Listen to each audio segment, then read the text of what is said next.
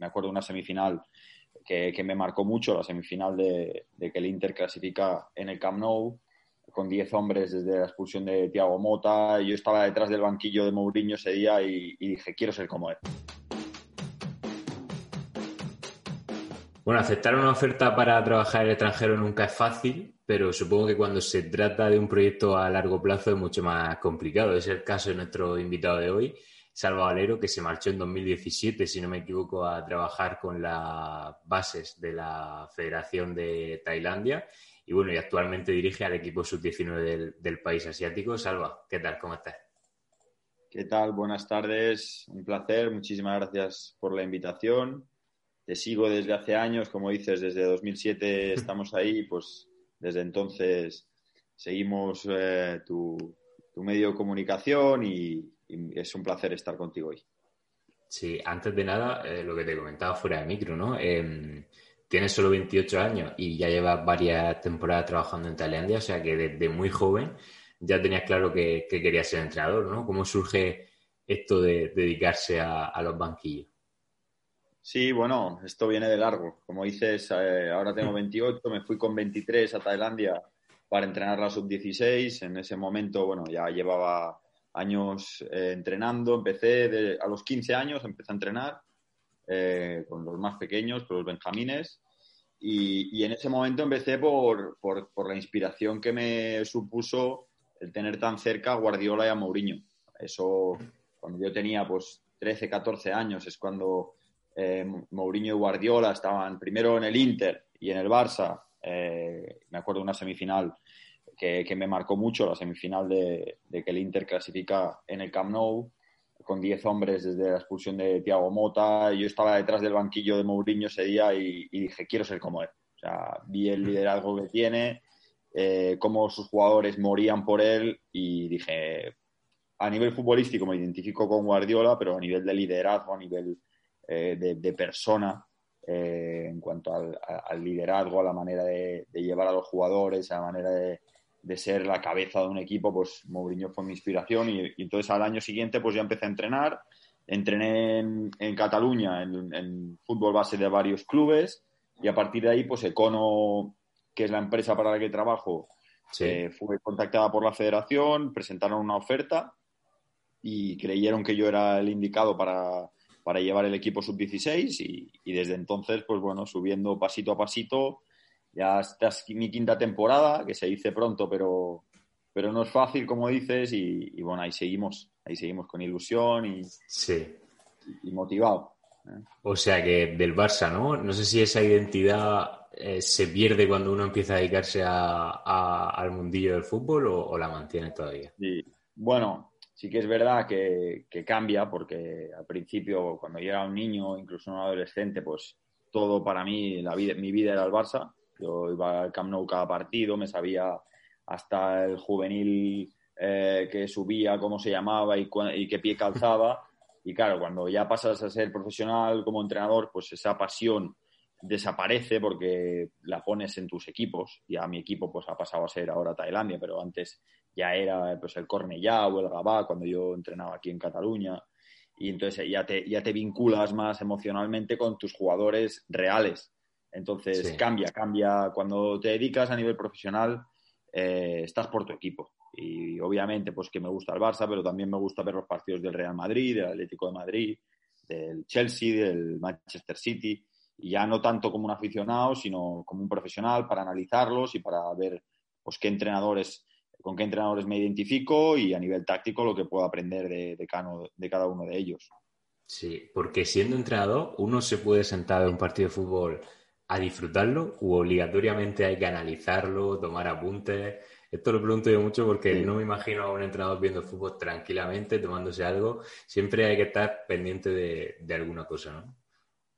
Sí, sí, eso tal como, tal como lo cuentas. Para mí, yo cuando me siento a ver fútbol, a veces mis amigos me dicen, oye, vamos a ver, ahora que había la Eurocopa, vamos a ver España. Y yo les decía, no, es que lo quiero ver analizándolo. Yo verlo con vosotros, tomando algo y comentando con Camacho de fondo, explicando el, partido, pues no, no, no es lo que quiero. Prefiero un análisis más táctico, tomar notas, verlo tranquilo y, y, sí cambia. O sea, el fútbol ya no lo ves con los ojos del aficionado, y, sino que lo ves analizando, intentando coger ideas, intentando analizar a jugadores y, cambia totalmente. Sí, sí. Sí, eh, vale, vale. Eh, luego, claro, em, me comentabas que te vas de Tailandia con solo 23 años a un proyecto que, como comentábamos, eh, a priori es a largo plazo. Eh, cuando te llega la oferta, ¿a ti te cuesta mucho decidirte o es algo que tienes claro, quieres dedicarte al, a los banquillos y esta oportunidad no la puedes dejar escapar o lo sorpresan mucho? Pues claro, Tailandia no es lo mismo que irse al lado de casa, entonces supongo que fue una decisión complicada, ¿o no?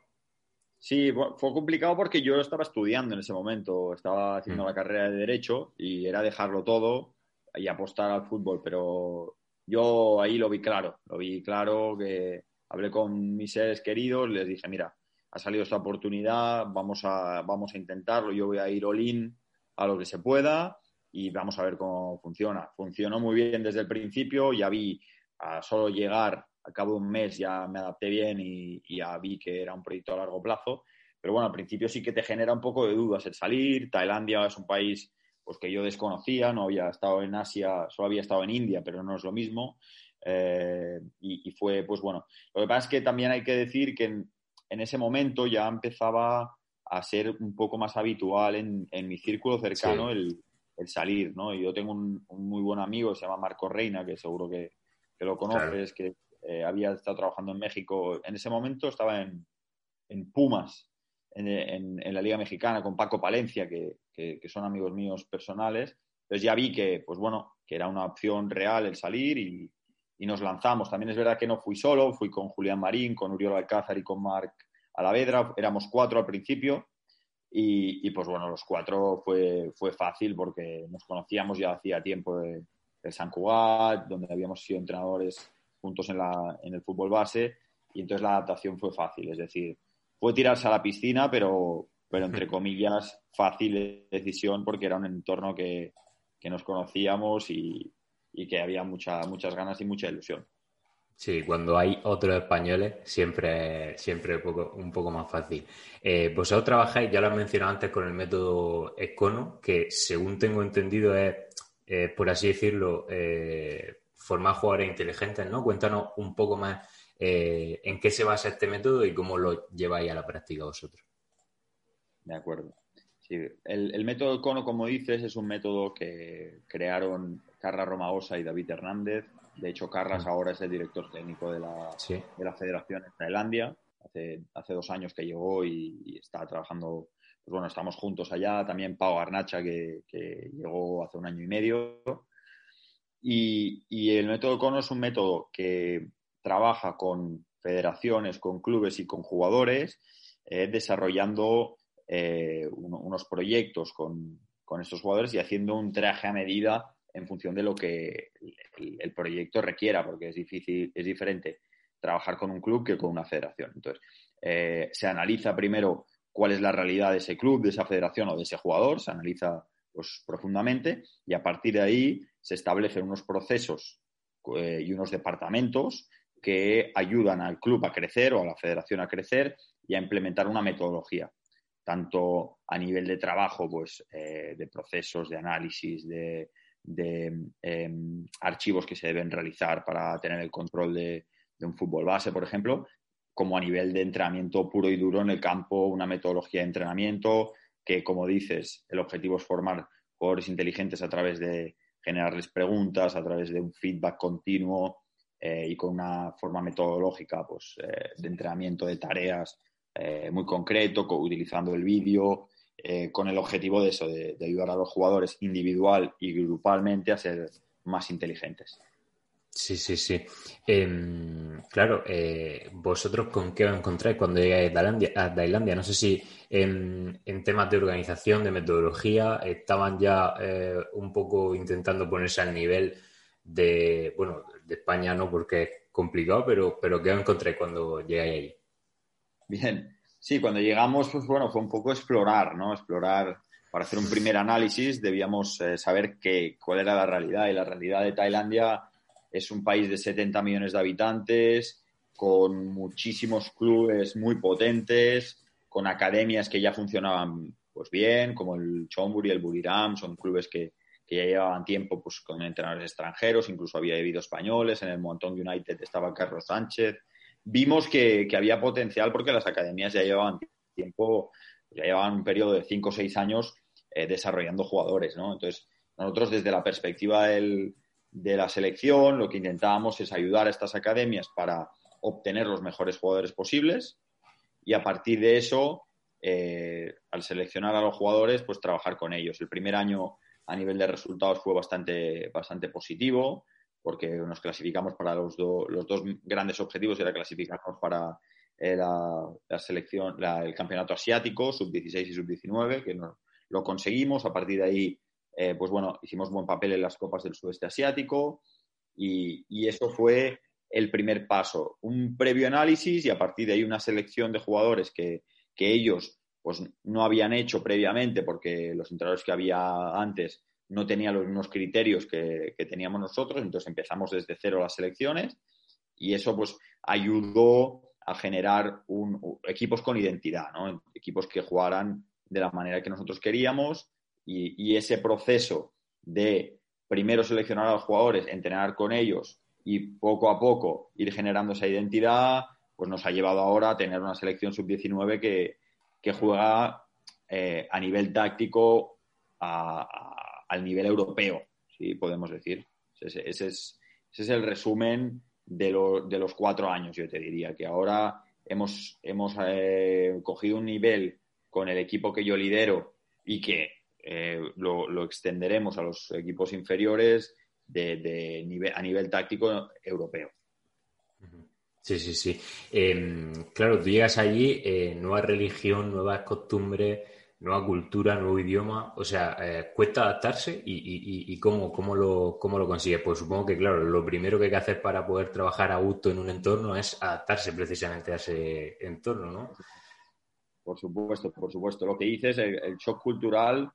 Yo había estado en India un mes previamente y, la religión budista, pues ya tuve un primer, un primer contacto pero sí que es verdad que el trabajar día a día pues es, diferente a estar visitando el país, ¿no? Porque, bueno, la rutina del día a día, la manera de trabajar, la manera de tratar, y eso fue el, challenge o el, kit de la cuestión en el primer año, ¿no? El, adaptarse a una, nueva cultura. Yo esto, pues sí, sí que es verdad que al principio no le daba tanta importancia hasta que me di cuenta que era fundamental el entender cómo pensaban ellos, cómo trataban ellos a las personas y cómo era su manera de, ser, de vivir, de entrenar, de relacionarse con el resto. Eso fue, fue muy importante yo creo que aquí la clave fue el aprender el idioma. yo al, primer año ya empecé a dedicarme eh, pues, a aprender mucho el idioma. Primero tenía un traductor que con ese traductor, pues el primer año ya empiezas a, entender palabras porque te, traduce simultáneamente, ¿no? Entonces el primer año utilizaba el inglés, pero cada vez iba introduciendo palabras tailandesas porque creo que es clave. Nuestros jugadores no dominan el inglés, chapurrean el inglés y alguno lo habla, pero la mayor parte no te entiende si, si explicas en inglés. Entonces la clave fue aprender el, el tailandés. Ahora ya podríamos decir que hablo el tailandés de manera no, no nativo ni mucho menos, ¿eh? pero, pero me puedo entender en tailandés y sobre todo el idioma del fútbol lo domino y eso te, abre muchas puertas. Entonces creo que cuando vas a trabajar al extranjero, lo escuchaba de Ancelotti en una entrevista hace poco, es fundamental sumergirte en su idioma porque eso te ayuda a entender su cultura y, y ellos te ven pues mucho más cercano. Entonces es, clave. La barrera del idioma, cuanto antes hay que, hay que intentar eh, torcerla porque si no, eh, la distancia siempre será, siempre será grande. Sí, yo te veo eh, plenamente acoplado al país. De hecho, hace poco te vi incluso en televisión, ¿no? Fuiste al concurso de, a lo que aquí se conoce como el concurso del año, ¿fue, no? Sí, sí, sí, era, era un concurso en el que tenían que adivinar mi edad, que, les cuesta mucho porque eh, al ser extranjero, diferentes facciones, ¿no? Pues no, no, no podían. Fue divertido porque, claro, la, la repercusión que tienes ahí de la televisión pues es, es muy fuerte y, mucha gente te, identifica de ahí, entonces fue bien. Y también me, ayudó el, tema de entender el idioma para seguir el, concurso, para entenderlo y, fue muy útil, la verdad. Sí, sí, fue una buena experiencia. Sí, sí. Em, te quería comentar, claro, tú llegas allí y como entrenador, primero el sub-15, ahora el sub-19, tendrá a cargo un grupo de personas y muchos de ellos serán, eh, serán tailandeses. Entonces, claro, alguno puede pensar, va a llegar aquí el, español este de 23 años aquí a darme órdenes a mí. Entonces, claro, ¿cómo eh, lo hiciste tú para hacerte respetar en ese entorno y que, ese grupo de personas que tú tienes a tu cargo pues, te respeten? Tal cual, tal cual como lo cuentas. O sea, yo llegué ahí a los a sheriff. Eh, eh, claro, yo, yo, no había tenido eh, staffs muy largos, porque en, el fútbol base de Cataluña, pues normalmente eres dos o tres, ¿no? Máximo mm. cuatro. Y allá, pues tenemos 15 en el staff.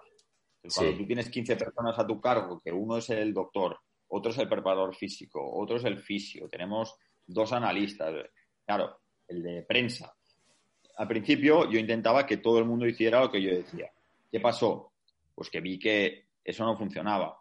Tenía que darles espacio y opinión a todos los del cuerpo técnico. Y como dices bien, todos eran tailandeses, excepto el entrenador asistente, que era uno, que era Uriol Alcázar, que era, era español. El resto eran tailandeses, es decir, teníamos 14 eh, compañeros tailandeses en el staff, que era importantísimo eh, darles bola. Entonces, pues, ¿cómo lo hice yo? No digo que sea la manera, pero ¿cómo me funcionó a mí? Me funcionó eh, integrándolos en la toma de decisión. Es decir, pese a que yo tuviera una, previamente hubiese tomado una decisión, yo lo que hacía es antes de oficializarla, antes de, anunciarla al, grupo, pues eh, hacía una reunión con el staff y les decía, mira, tenemos que tratar estos tres o cuatro temas, ¿no? ¿Qué pensáis sobre esto? ¿O qué pensáis sobre los jugadores? ¿O tú qué harías en este caso? Entonces, al involucrarlos en la toma de decisión y al darles bola a poder decir, eh, esto, el primer año ya lo empecé a implementar, pero a partir de ahí ha sido eh, totalmente así, ¿no? antes de cada entrenamiento, antes de cada concentración, les pido opinión y les doy opción de eh, expresar lo que sienten. De esta manera ellos están involucrados, ellos se sienten que forman parte, pese a que luego más o menos yo canalice ¿no? lo que, las decisiones y, y, a ellos les parece que ellos han participado en el proceso. De esta manera, pues para bien o para mal, cuando tú has tomado una decisión y cuando tú has ayudado a tomar la decisión, te sientes partícipe. de esta manera intentamos que, de esta manera tengan su espacio ellos. Sí, muy bien. Em, he leído que no sé si está en marcha o se va a crear ahora, eh, que se va a crear en Tailandia una liga de filiales, ¿puede ser? Sí, exacto. Tenemos un proyecto que todavía falta que sea aprobado por el gobierno, pero la idea es que a partir de la temporada que viene, para el grupo de entrenadores que estoy entrenando, que muchos no tienen opciones en, primera división de ser titulares, porque bueno, 18, 19 años todavía están. Eh, hay algún caso que sí, eh, hay dos o tres que son titulares ya en primera división, pero el resto, pues bueno, están en la plantilla, pero les cuesta tener minutos. Hablando con Carlas y con el departamento técnico, llegamos a la conclusión de que faltaba una competición fuerte por debajo de, de lo profesional para que estos clubes puedan dar minutos a los jugadores pues, de, esta, de esta etapa, ¿no? Sub-21, sub-18, etcétera. Entonces eh, se, generó el proyecto de, una liga sub-21 con opción, es un poco a la, a la inglesa, que es sub-21, pero puedes bajar a tres jugadores del primer equipo que vengan de lesión o que, necesiten minutos por, por X motivos. Entonces, eh, a partir del año que viene se empezará a implementar, si todo va bien, una liga sub-21. Sí, sí.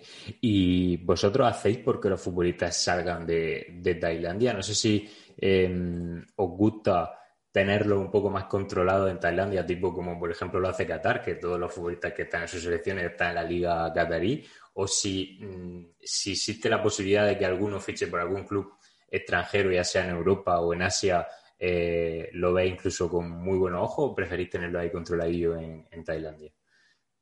No, el, en, en, Asia tenemos cuatro jugadores en J-League. un jugador en, la Liga de Corea. Y hay un jugador que está en Bélgica eh, y dos jugadores en Inglaterra, pero son sub-23.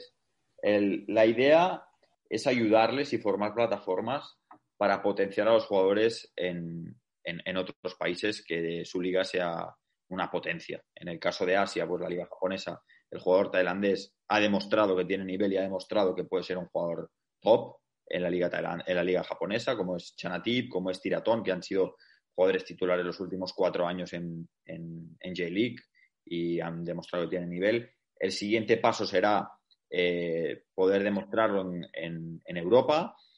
Sí que es verdad que al, al, tener dos clubes donde el dueño es tailandés, como es el Leuven, en el OH, OH Leuven en Bélgica, y el Leicester City, sí que es verdad que el Leicester eh, es otra dimensión y jugar en el Leicester, pues bueno, es, es un poco más complicado porque es el top de Europa, pero tienen el mismo dueño, tiene el Leuven, donde han ido jugadores de mi equipo ya eh, una temporada, han, ido, han, jugado, dos han sido jugadores titulares en el equipo sub-21 y la idea es utilizar este club como plataforma para que los jugadores eh, tailandeses con potencial puedan tener una entrada en Europa. La Liga Belga, además, a nivel de, leyes para jugadores extranjeros, es muy benévola, entonces creemos que es una buena idea. Estamos trabajando con, con Kim Power, que es el dueño.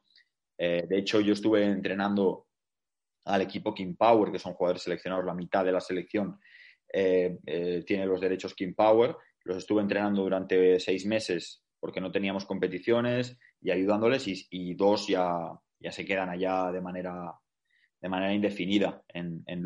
Entonces estamos generando una plataforma para que los jugadores tengan entrada en, en Bélgica y a partir de ahí a soñar. Sí, sí, sí, sí, muy bien, muy bien. Em, a ver, eh, eh, los tailandeses en, en, sí, la federación, lo que vosotros percibís de, la gente que está por encima, ¿están muy obsesionados con encontrar, digamos, lo que siempre se busca, el Messi tailandés? ¿O ellos buscan un proyecto más a largo plazo y, son pacientes? ¿En qué sentido se trabaja en esta A ver, la, la realidad es que ellos, a nivel cultural, tienen el objetivo del país de toda la vida y, es algo que está en todas las generaciones y es lo primero que te dicen cuando les dices que eres entrenador, de, cuando, me conocen, es hay que ir al mundial. Ese, eso es lo que a ellos les interesa y lo que sueñan, ¿no? Ellos, para ellos ir al mundial sería motivo de orgullo máximo. Entonces, creo que la verdad es realista eh, el, el, el, que sea el objetivo el ir al mundial, pero para 2026 porque, bueno, como bien sabes, eh, se cambia el número de países, se aumentará el número de países, pues ahora mismo de 32 a, 48, y eso hará que haya más eh, cuotas en Asia. Entonces, yo creo que Tailandia, con la generación que venimos trabajando desde hace años, que en el 2026 tendrán una edad de alrededor de 24, 23, 25, esa edad, que es la edad donde estás en, tu mejor, en tu mejor estado de forma, yo creo que en ese momento tendremos opciones. No te digo que lo vayamos a conseguir, pero que sí que estaremos en el grupo de candidatos y, ojalá lo podamos conseguir y ojalá pueda estar yo aquí para, para disfrutarlo. Sí, bueno, de hecho, las plazas para Asia creo que pasan de 4,5 a 8, que son prácticamente el doble, ¿no? O sea que, claro, yo supongo que todos los países asiáticos lo contemplan como una oportunidad y es, digamos, ese, ese objetivo. Además, es lo que tú comentabas, ¿no? Que los futbolistas que a priori van a tener una edad más óptima para ese mundial son los que tienes tú, tú ahora mismo a, tu orden, así que no hay nadie mejor que tú para saber si es un, objetivo real o quizá una utopía, ¿no? Sí, sí.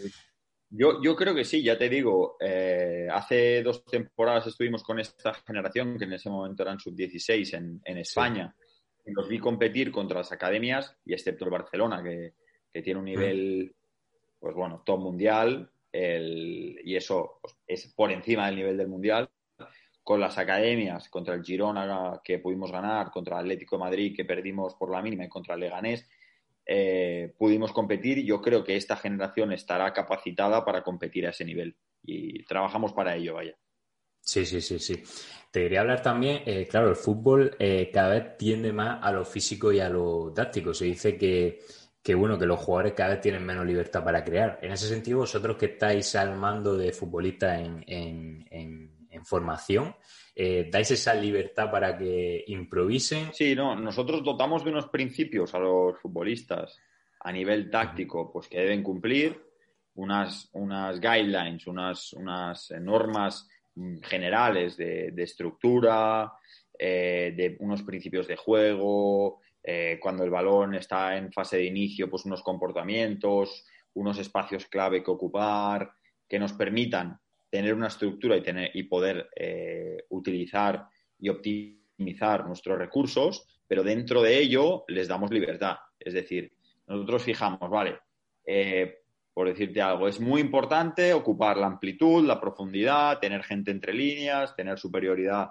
en la primera línea. ¿Quién lo va a ocupar? Pues dependerá del perfil del jugador. Nosotros identificamos eh, cuál es su, su, característica como jugador y, por ejemplo, por ponerte un, ejemplo muy claro, ¿no? Eh, con Italia en, la Eurocopa, Italia eh, potenciaba mucho el lateral izquierdo con Spinazzola hasta que se lesionó y le daba una libertad de, atacar por la banda izquierda y Insigne era el jugador que se venía entre líneas y Di Lorenzo, el lateral derecho, era como un tercer central en construcción. Pues es eso, ¿no? Es entender, vale, tengo un extremo que juega mejor entre líneas, pues lo voy a meter adentro, tengo un lateral que ataca mejor que el otro, pues lo voy a potenciar más. Intentar generar un contexto donde los jugadores estén cómodos y donde puedan tener libertad dentro de ese contexto para marcar la diferencia. Sí, sí, sí. ¿En Tailandia los chavales juegan al fútbol en la calle? ¿Es algo que se ve habitualmente? Sí, sí. en Tailandia el, deporte número uno es el fútbol. Y hmm. vas por donde vayas, por donde vayas, vas a ver camisetas del Manchester United, del Barça, del Madrid o del Liverpool, que son los cuatro equipos que más aficionados tienen en, Tailandia. En todos lados se juega fútbol, hay muchísimas academias, muchísimos campos, eh, muchísima pasión por el fútbol. La gente está loca por el fútbol. Es decir, hay mucho potencial porque la gente, su la prioridad es el fútbol sin ningún lugar a dudas. Sí, sí, sí, muy bien. Eh, ya para ir terminando, te quería hablar del tema de la nutrición. No sé si eh, todos los chavales tienen acceso a una buena nutrición y si y en ese caso si vosotros la controláis o hacéis algún tipo de control sobre esto. Sí, a ver, al ser selección, eh, cuando nosotros tenemos a los jugadores podemos controlar y, podemos poner las normas sobre qué se debe comer y qué evitar. Y cuando están con nosotros, pues se rige un, una, vamos, un, régimen eh, de, dieta a nivel europeo, a nivel profesional, ¿no? Pero cuando están en los clubes, la verdad es que depende mucho de los clubes. La cultura y la comida tailandesa, pues para el, futbolista no es eh, la mejor porque tiene eh, muchas cosas fritas, tiene muchas salsas, es muy cargada. Entonces intentamos dentro de su cultura no les podemos poner a comer pasta y pollo a la plancha cada día porque no es lo que, lo que ellos están acostumbrados y su sabor, pero adaptar la dieta tailandesa a lo más, eh, a, lo más, a lo ideal para un futbolista. Es decir, evitar eh, tomar demasiadas grasas, intentar que la proteína, pues eh, que, la parte de la proteína se respete y, y que sea importante, los carbohidratos, el arroz, por ejemplo, pues jugar con las características que la dieta tailandesa tiene para, que se adapte a algo que un futbolista, eh, lo, que debe comer un futbolista. Eh, adaptamos la, dieta local a, lo que nosotros queremos. Sí, sí, sí. Em, bueno, ya la última, eh, ahora mismo está en Barcelona pero normalmente vives en Bangkok, ¿no? Que es una ciudad, bueno, eh, supongo que muy ajetreada. Eh, cuéntanos em, cómo es un día tuyo en, Bangkok, o sea, cómo organizáis, pues supongo que también las costumbres serán diferentes a España, no sé si os levantaréis a la misma hora que, lo hacéis aquí, ¿cómo, es, cómo organizáis ahí? Sí, no, pues eh, como dices, ¿no? Bangkok al final tiene muchísimos millones de habitantes, es una ciudad eh, que tiene muchísimo tráfico, que es difícil el ir de un lado a otro. Entonces, distinguimos mucho, depende si estamos en, momento de concentración, de entrenamiento, que entonces ya pues toda la actividad es en la ciudad deportiva y estamos allá y vivimos allá prácticamente. Eh, nos quedamos a dormir algunos días, algunos días vamos y volvemos porque estamos a 20, 30 minutos en coche, pero cuando no tenemos eh, entrenamientos, cuando no estamos concentrados, la logística y el, día a día pues es más de, trabajar desde, casa o desde la oficina que tenemos en Bangkok. Pues me levanto, eh, normalmente lo que hago pues por la mañana es eh, después de desayunar, analizar eh, tanto partidos nuestros como partidos profesionales. Luego un, poco de deporte, un poco de, entrenamiento en, el gimnasio, comer y a partir de ahí normalmente busco partidos de scouting que pueda ir a ver por las tardes, que, suele haber partidos, pues tanto sea de categorías inferiores como de primeros equipos, para seguir a los jugadores y para, y para seguir un control que, a día de hoy ya te podría decir que por debajo de 25 años, incluso todos los profesionales, ya conozco a todos los jugadores, pero sí que hay que seguirles y, poder actualizar pues, la información, si está lesionados, si los han cambiado de posición, si han mejorado esto o lo otro. Intento tener contacto con todos los jugadores de la selección. Entonces, los voy a ver y estoy en contacto con ellos. Esa sería como el día a día cuando no tenemos concentración. Yo te veo mucho en Instagram con el Wii Scout viendo fútbol, eh, más o menos. Eh, ¿Sabes cuántos partidos te ve a la semana, más o menos? Sí, a ver, eh, me, acuerdo que hice la cuenta, ¿no? Y al final, pues intento ver dos, dos o tres al día.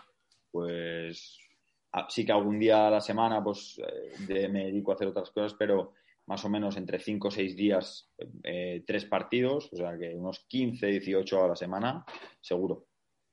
Sí, sí, analizados. Sonora. Claro, porque vosotros no, solo veis los partidos, también eh, tomáis nota, eh, lo analizáis, o sea que... Normalmente lo que hago con esos, con esos eh, partidos es intentar extraer cortes de vídeo de comportamientos que me parecen interesantes y que podemos aplicar. Entonces, pues por ejemplo, en la temporada pasada había un entrenador que me gustaba mucho en el Sassuolo, que, que, es Roberto de Zerbi, y analizaba sus equipos. Eh, con Pep Guardiola en el Manchester City, por supuesto. Pero luego equipos que a lo mejor no son tan conocidos o que a lo mejor, eh, no, Robert Moreno en el Mónaco, me interesaba ver cómo, cómo le iba, pues lo veía. Eh, la Liga Francesa, el Olympique de Marsella, en, incluso en, cuando juega Félix Sánchez con Qatar, pues es súper importante para nosotros verlo porque es una realidad similar. Entonces, intentar, intentar seguir a los equipos que, cuyo entrenador de, pueda aprender y puedo extraer principios que para nuestros equipos sean interesantes. Sí, sí, sí. Muy bien, pues algo, ha sido un placer hablar contigo. Eh, te deseo que te vaya bien este tiempo de vacaciones que tienes, vacaciones entre comillas, en Barcelona.